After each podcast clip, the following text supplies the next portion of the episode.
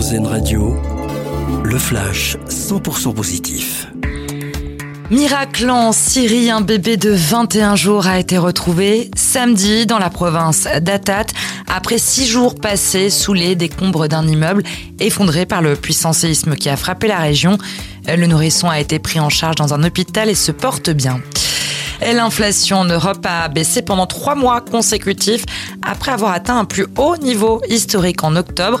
C'est ce que révèle la Commission européenne. De bon augure d'après l'institution qui estime que tout laisse à penser que le pic est maintenant derrière nous. Elle table sur 5,6% de hausse des prix pour 2023. C'est le grand retour de YouTube sur scène. Le groupe a profité du Super Bowl hier pour annoncer une résidence à Las Vegas.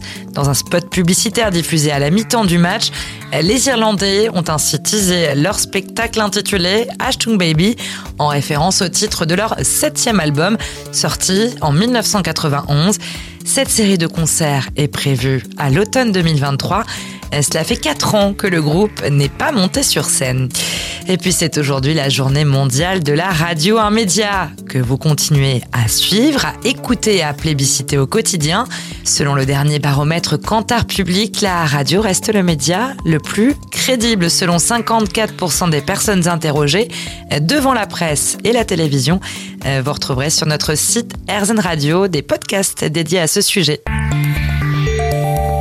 Vision de l'actualité. C'était le flash 100% positif d'RZN Radio.